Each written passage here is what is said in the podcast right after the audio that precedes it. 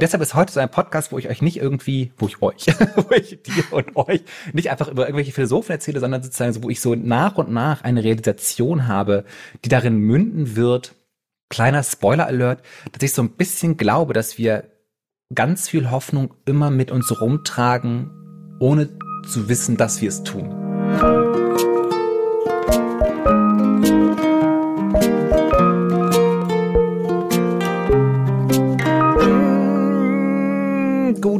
Morgen, liebe Menschen, auch wenn ihr diesen Podcast nicht am Morgen hört.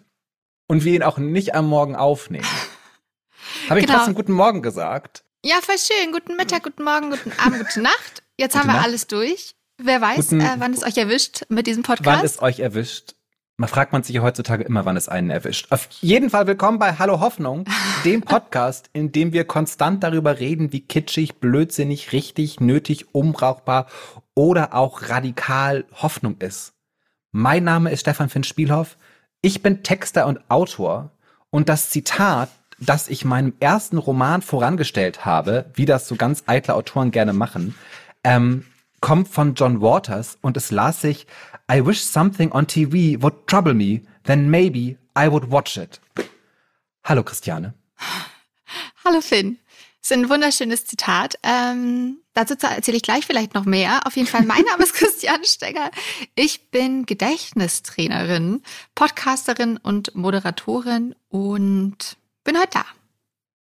Schön, dass du heute da bist. Ich habe nämlich ja nicht ohne irgendwie Hintergedanken mit so einem Zitat angefangen, denn heute habe ich einen Podcast vorbereitet und normalerweise versuche ich ja mal ganz aktengetreu zu sein und heute reden wir über Enya, heute reden wir Hannah Arendt, Bill Watterson und heute ist es eher so sphärisch und ich möchte, dass du dich an The Lost Episode erinnerst. Wir haben nämlich schon mal einen sehr sphärischen Podcast aufgenommen, den wir nie gesendet haben, weil er, ich möchte sagen, die langweiligsten halben Stunde war, die im Podcast geschehen jemals aufgenommen wurde. Also habe ich gedacht, wir machen das heute einfach wieder, weil ich ja sehr, sehr verliebt darin bin, einfach den Kopf gegen dieselbe Mauer immer wieder zu schlagen und dabei wieder zu scheitern. Aber ich hoffe, dass es heute einfach, einfach wunderbar wird. Nicht über, also wir reden nicht über Enya, aber ein Enya-like Podcast, in dem man so durch Klangteppiche manövriert und sich danach wohlfühlt. Ich bin Punkt. äh, vollends begeistert und äh, freue mich auf dieses Herumschwabern. Äh, ich finde aber auch, dass wir diese eine Episode trotzdem irgendwann nochmal senden sollten. Und es ist, es ist, wir Das haben so zwei Folgen im, in der Hinterhand, sagen wir, die wir noch nicht veröffentlichen. Die, Das die ist- zwei ja. ganz großen geheimnisvollen Folgen, die vielleicht irgendwann doch das Licht der Welt erblicken. Wenn wir Ah. jemals ein Patreon aufmachen, dann sind das die ersten Bonusfolgen, die wir senden. Als Oh. Strafe dafür, dass man uns Geld gibt, dass wir das hier machen. Ja, so wird sein. So wird das Denn- laufen. Heute geht es um, ich möchte sagen, es geht um Zitate.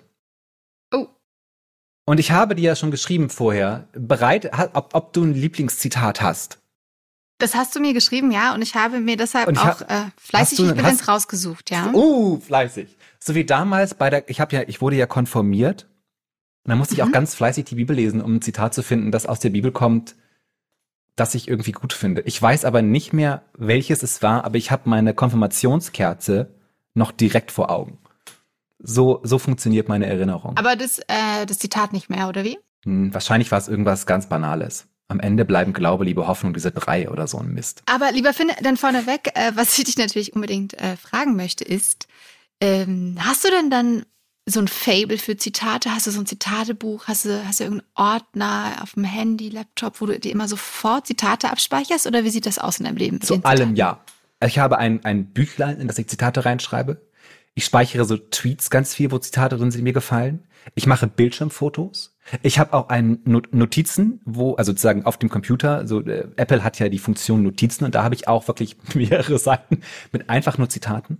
Ich lese Bücher und markiere mir in Büchern Szenen, die mir gefallen, Worte, die mir gefallen, Sätze, die mir gefallen. Ich bin total obsessiv, was Zitate angeht. Und dann aber auch so mit Post-its, dass du sie sofort wiederfindest? Oder wo, weißt du das dann, wo die, in welchem Buch die Zitate irgendwo zu finden sind? Und dann musst du ganz viel blättern und deine ähm, markierten Dinge durchforsten und ich angucken, muss wo ganz das steht. viel blättern, weil es ist so ein Okay. bisschen, weil ich lese ja sehr viel im Bett und dann daneben, aber ich habe schon, dass da schon ein Stift liegt, finde ich problematisch. Mhm. so gut und Modus. Wenn dann auch noch diese kleinen Post-its da liegen würden, würde ich ja total ausrasten. Kleine. Post-its sind reserviert für philosophische Texte, wo es wirklich darauf ankommt, dass ich irgendwann weiß, wann, wo kommt das nochmal her? Wo hat mhm. Karl Popper nochmal erklärt, dass Platon gesagt hat, dass Vögel früher mal Frauen waren oder so? Und da kommst du, da kommst du da mit dem, mit dem Post-it an und das verdient dann Da komme ich dann mit dem Post-it okay. an, weil das ist ja durchaus relevant. Vielleicht bist du deswegen auch Nun, so schlau. Ich bin ja gar nicht so schlau. Ich tue ja immer nur so. Ich habe so, wie sagt man, das ist ja das wunderschöne Zitat von, wer war es? Äh, Sarah Kuttner, die Obladen dünne Schicht des Halbwissens, was mhm. ich immer noch eine sehr gut, auch ein sehr gutes Zitat finde und eine sehr schöne Formulierung. Mhm. Nun ist aber die Frage, also ich habe dich nach deinem Zitat gefragt, du hast sehr gut drumherum geschippert, aber ich kann auch kurz nochmal erklären, wie ich heute hier hingekommen bin. So warum gern. ich heute über Zitate reden werde. Denn es ging mir ja sehr grauenhaft in den letzten Tagen. Ja, es war ja wirklich alles, alles, alles schlimm. Es ist Krieg, es ist Pandemie. Und ich glaube, was dann wirklich so dann, so, was dann so letzt, vor einigen Wochen so das i-Tüpfelchen war, war diese Nachricht, dass es irgendwie in der, in der Arktis 30 Grad wärmer war, als es sein sollte.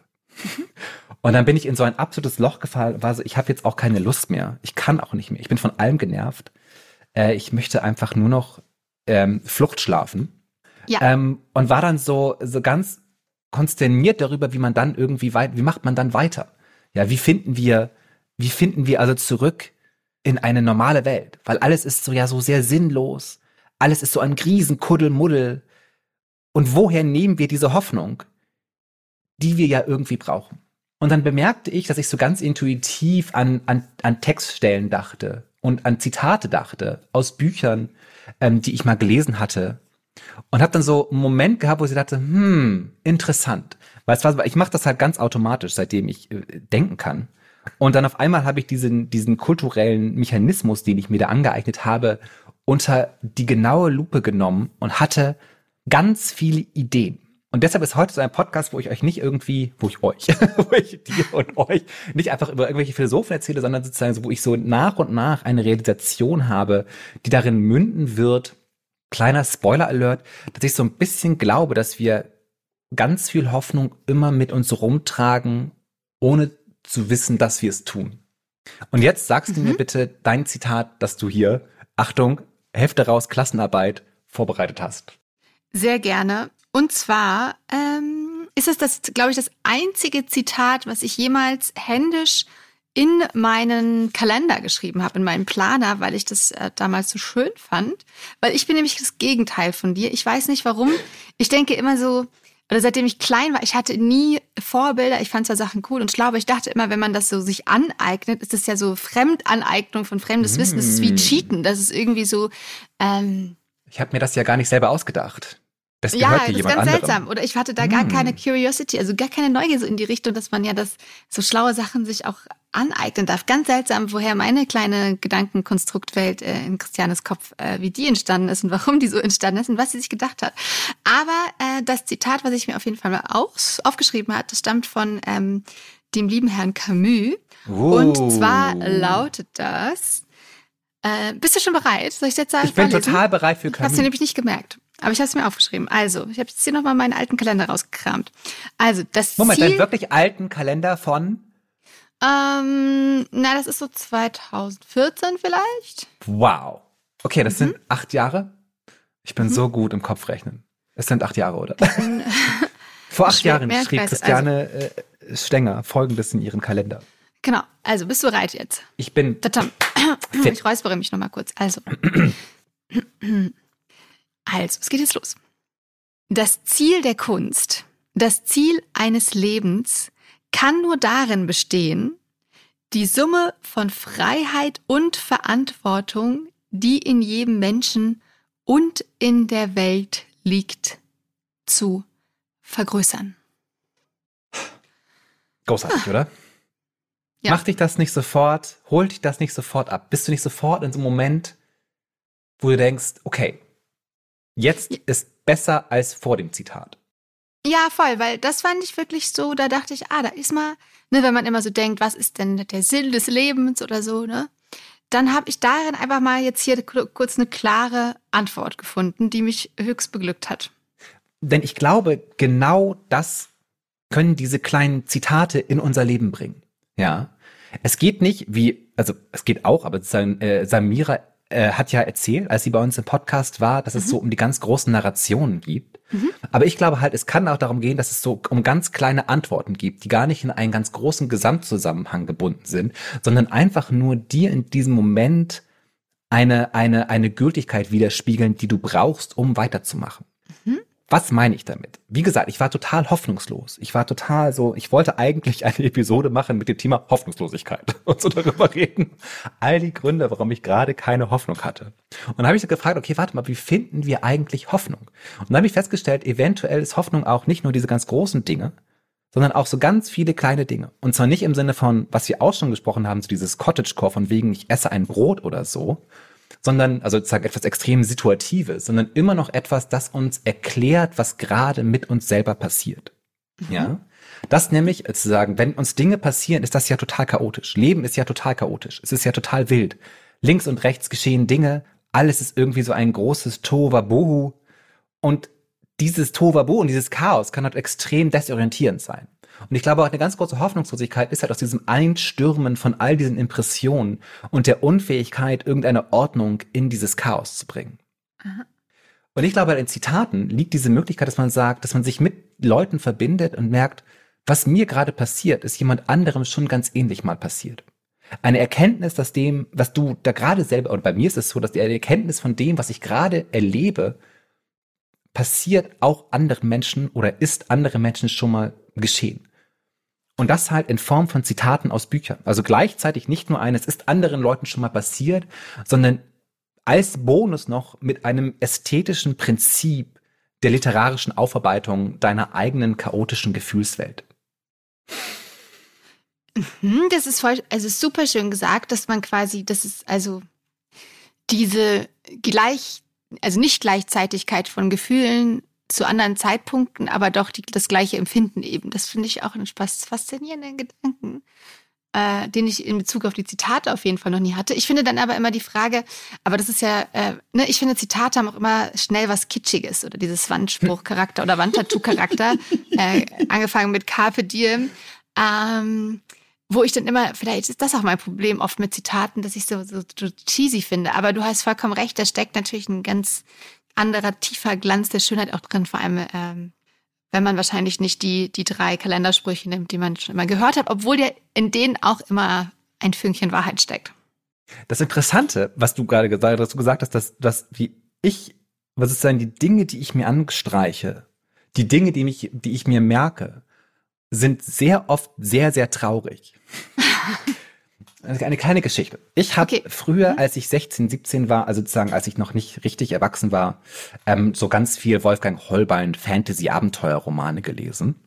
Und hatte Gott, ich noch habe, nicht ich, auch mal diesen eins, ich habe auch mal eins gelesen von dem. ich habe auch sehr viele gelesen. Stephen King und solche Sachen. Das war so, was ich so gelesen hatte. Und ähm, ich hatte noch nicht diesen Sprung in die Erwachsenenliteratur gemacht.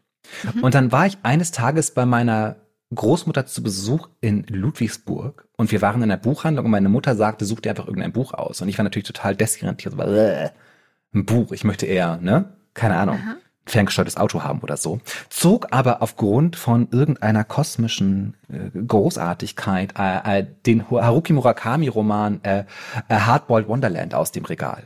Mhm. Und ich würde sagen, das ist der Roman, mit dem ich angefangen habe, wirklich erwachsene Literatur zu rezipieren. Und wenn ich mir Gedanken mache, wie ich zu einem Leser geworden bin, also ich, ne, der irgendwie, ich lese ja jeden Tag mindestens zehn Seiten aus irgendeinem Buch.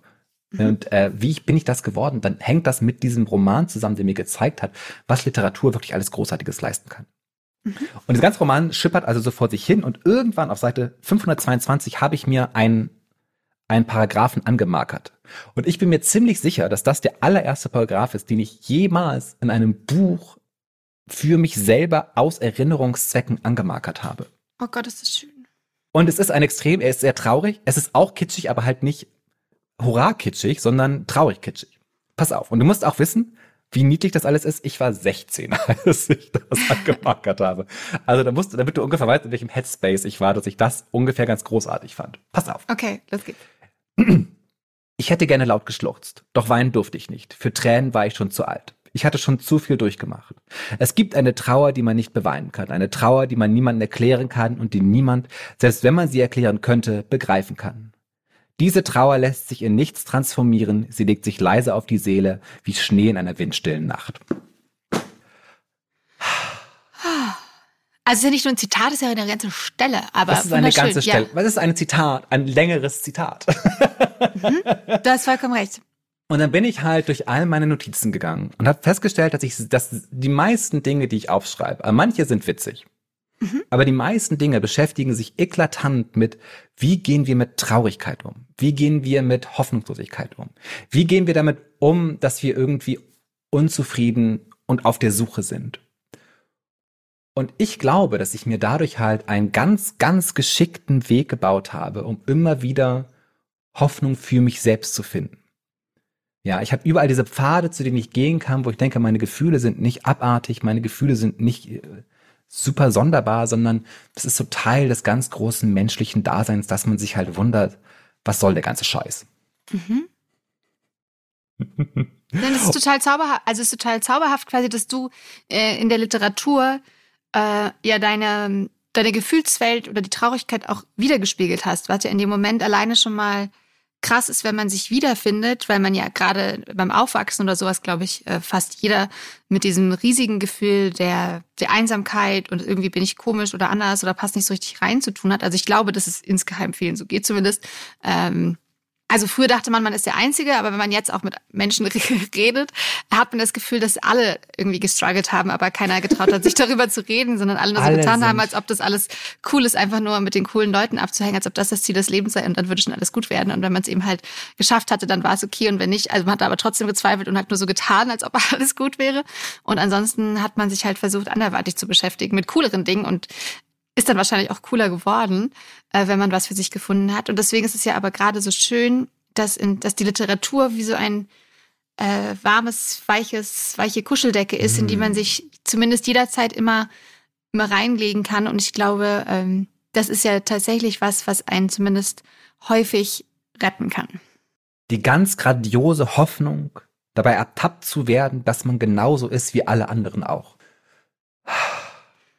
Aber ich glaube, und das um es doch eine Nummer weiterzudrehen, geht es nicht nur darum, diese Ertapptheit zu haben, dieses Gefühl der Verbindung, von wegen so andere Leute haben das gleiche durchgemacht wie ich, denen geht es genauso schlecht, wir teilen das, sondern halt auch als, als, als Lösung dieses Problems, eine Akzeptanz dieses, ja, so ist es halt und es ist auch gar nicht so schlimm, dass es so ist. Und sieh dir an, wie schön es ist, dass Leute daraus auch noch wahnsinnig schöne Kunst schaffen können, die mich in diesem Moment ja wahnsinnig glücklich macht, weil ich mich so verbunden mit diesem Menschen fühle, der diesen Text geschrieben hat. In seiner Genau. Traurigkeit, in seiner Hoffnungslosigkeit, in seiner Sehnsucht auch ganz stark. Ich lese jetzt zurzeit auch, also ich, ich habe letztes Jahr super viel queere Romane noch mehr gelesen als normalerweise. Und die Sehnsucht, die da einfach aus jedem dieser Seite steht, ist so, wow, yes, exactly this. und das ist alles sehr bezaubernd und das kann ich jedem nur ins Herz legen. Und deshalb wollte ich heute über Zitate reden. Und ich habe auch noch 700 andere Zitate, die ich natürlich vorlesen kann. Aber ich erinnere mich halt, dass die Lost Episode daran so ein bisschen gescheitert ist. Dass du so viel vorgelesen hast. Aber das ist sehr viel, und dann hast du wieder nach so gestanden, dass du gar nicht so richtig zugehört hast, weil du so abgedriftet bist. Aber du hast, wir müssen auch dazu sagen, du hast lange Texte auf Englisch vorgelesen. Und ich fühlte mich, äh, das habe ich auch damals schon gesagt, in die Schulzeit zurückversetzt, als ich, ich habe, glaube ich, tatsächlich eine Form der Aufmerksamkeitsdefizitstörung, dass ich kann mich tatsächlich auditiv nicht so lange auf andere auf, äh, Quellen ähm, konzentrieren. Vielleicht ist auch nur eine Trainingssache, vielleicht rede ich mir das einfach nur ein, äh, weil ich einfach grundsätzlich nicht so daran interessiert bin, was andere zu sagen haben. Wer ist Weshalb schon ich mir daran als Kind keine Zitate aufschreiben wollte. Nein, ähm, hätte ich das mal gemacht, das ist tatsächlich was, was äh, mir, wenn überhaupt, äh, würde ich sagen, jetzt gefehlt hat, dieses äh, Verbindung, die ich dann, ich habe sie als Kind halt keine Lösung dafür gefunden. Ich dachte, ich muss es irgendwie alleine mit mir ausmachen und so, äh, was natürlich kompletter Nonsens ist, weil, wie du ja gerade sagst, ich glaube, das ist doch immer ähm, das, was uns Hoffnung geben kann. Also die Basis ist ja erstmal verstanden zu werden oder dieses Verstehen zu spüren und dann aber auch diese äh, Verbindung zu spüren. Hartmut Rosa würde das wahrscheinlich dann als äh, Resonanz bezeichnen, wenn du in dem Moment deine Verbindung, also das ist ja sein Wort dafür, für das in die Welt gestellt Seins, also wie du dich eben mit der Welt verbunden fühlst. Und in dem Moment, wo du ja das, dieses ein Zitat liest, was dich berührt, das ist ja auch der Grund, glaube ich, ne, dass es in dir klickt. Deswegen denkst du, ach cool, krass, ich spüre da was. Deswegen äh, markiere ich es mir oder schreibe es mir auf, dass du dich dann eben verbunden fühlst oder diese Verbundenheit spürst und das natürlich dann eben das schon wieder ist, was dir dann Hoffnung gibt, wie du das gerade so schön erklärt hast und ich es gerade einfach nur nochmal zusammenfassend äh, nachplaudere. Aber dass dieses Grundelement. Ja, aber du hast mich halt nicht zitiert, sondern du hast es dir eigentlich selber ausgedacht. Kannst, kannst Naja, das würde ich. naja, ich habe es einfach, sagen wir nochmal in, noch in meinen Worten wiederholt, nur weil du meintest, genau dieser weil ich meinte ja quasi, dass du die Verbindung spürst und dann hast du ja einfach nur gesagt, der nächste Schritt ist dann daraus, dass da aus dieser Verbindung heraus die Hoffnung entsteht. Deswegen wollte ich es nur noch mal einfach nochmal äh, so klar machen, weil manchmal hilft, also mir hilft es immer, mir Sachen nochmal zu erzählen in Schritt eins und Schritt zwei Und dann verstehe ich es auch. Bei mir ist halt Aha. Schritt eins, Ada ist das Zitat und dann Schritt eins bis zwei bis 3000 das Zitat einfach immer wieder wiederholen und immer, immer wiederholen. Aber kannst du dann deine Zitate auch auswendig?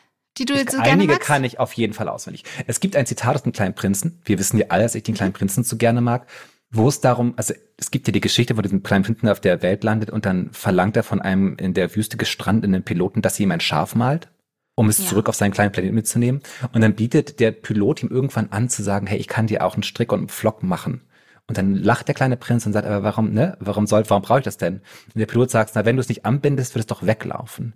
Und der Prinz antwortet dann, ähm, das macht nichts aus, es ist ganz klein bei mir zu Hause. Und etwas schwermütig fügt er hinzu, geradeaus kann man nicht sehr weit gehen. Und dieses Zitat, ich glaube, in, in, also ich habe ja in jedem meiner Texte oder in meinen längeren Texten findet man irgendeine Version dieses Zitats. Geradeaus kann man nicht sehr weit gehen, weil ich es als eine wahnsinnig beruhigende, interessante, traurige Idee finde. Oh. Und ich habe ansonsten, ich habe auch so Mantras, die ich mir mal sage. Mach kaputt, was dich kaputt macht, zum Beispiel. Mhm. Finde ich immer relevant und richtig. Mhm. What is happiness? Oh, so, The moment before you need more happiness. Aus Don Draper, Madman. I know, I know. Das steht sogar auch in meinem Buch, das Zitat. Ähm, weil ich ja auch immer nur so pseudomäßig Zitate dann tatsächlich, das muss ich, jetzt kann ich an dieser Stelle gestehen, wenn ich Zitate suche, dann immer nur ganz schnell, weil ich brauche noch ein Zitat. Und ich nehme wirklich das Erstbeste. Ich bin wirklich da wahnsinnig, ich weiß nicht, ich habe so eine Zitate-Phobie. Ähm, ich erinnere mich, du hast mich einmal nach einem Zitat gefragt und ich habe es dir sofort irgendwie. Wahrscheinlich war es das Don Draper-Zitat. Es war, nee, glaube ich, das, was war, steht. Nee, es war Dieter von These. Ah. You can be the ah. ripest, juiciest peach and there can still be some people who doesn't like peaches. I remember that. Ja, das, weil das hast du mal in einem Gespräch tatsächlich, wo es äh, mir sehr schlecht geht, äh, erwähnt, dieses Zitat. Und schau, hier auch schon mal meine These widerlegt, die ich dachte, Zitate bringen mich nicht weiter. Das hat mich in dem Moment gerettet. Deswegen, ähm, ja, ich Zitate find, ja. sind wahrscheinlich voller kleine Wundertüte.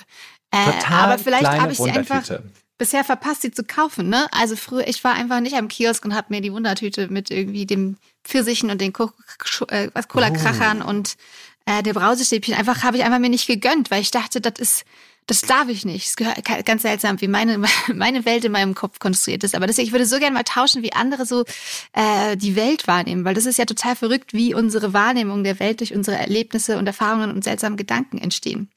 Würde ich genau. gerne mal so Visual Reality machen, irgendwie, dass man im Kopf von jemand anderen steckt, was der den ganzen Tag so denkt und wie der auf Sachen reagiert. Das ist so spannend. Man, man fängt Vielleicht muss ich immer mehr Zitate lesen, weil das ist ja, eigentlich sind ja Romane, es sind, ist diese krasse Maschine, die einen in den Kopf da bringt. Ich weiß, es ist so banal, aber ich entdecke es gerade erneut für mich. Es ist schön. Ich glaube, dieser Podcast ist ja auch ein Podcast des Suchens und des während des Redens die langsame Verfestigung des Denken, des, des, des Denkens beim Die Reden. langsame Verfestigung, der neue Roman von Christiane Stenger. Die auch langsame ein, auch ein Zitat. Ähm, aber es ist halt, ähm, ja, aber es ist ja der beste Weg, anderen Leuten in den Kopf zu blicken, ist, äh, deren Romane zu lesen die langsame Verfestigung des Denkens. Auch ja, sehr schön ist, ja, ist äh, äh, ja, After the Ecstasy, The Laundry. Eines meiner absoluten, eines habe ich noch für dich, von Julio Torres, einem, einem Comedian, der unter anderem bei Saturday Night Live Witze macht, aber auch mhm. wahnsinnig komische Stand-up-Programme hat. Und der hat immer gesagt, when I wanna die, I wanna be cryogenically frozen so I can wake up in the future and keep on trying. Boah, das musst du mal langsamer machen, sorry. Also wenn ich, wenn ich, ich möchte, dass ich kryogenisch eingefroren werde, damit ich in mhm. der Zukunft aufwachen kann und es weiter versuchen darf. und das fand ich wunderbar. Das spricht einfach zu mir auf so ganz vielen Ebenen. Und ich kann es nicht genau darüber erklären, aber es geht irgendwie darum, dass sich Dinge niemals ändern werden und wir trotzdem weitermachen. Liebe Menschen da draußen, folgt uns auf Instagram, Abonniert uns, bewertet uns, schreibt uns positive Rezensionen, sobald ihr es könnt. Sagt euren Freunden Bescheid, dass sie hier Hoffnung finden können, manchmal. und schaltet nächste Woche wieder ein, wenn wir hoffentlich andere Themen zum Thema Hoffnung haben. Yes, auf jeden Fall. Es wird zitiert, super hoffnungsvoll wieder. Wir brauchen immer noch uns. mehr Hoffnung. Ja, zitiert ja. uns. Ähm, wir freuen uns. Und dann äh, bis nächste Woche bei Hallo Hoffnung. Bis nächste Woche bei Hallo Hoffnung, liebe Leute. Tschüss. Ciao. Bye, bye.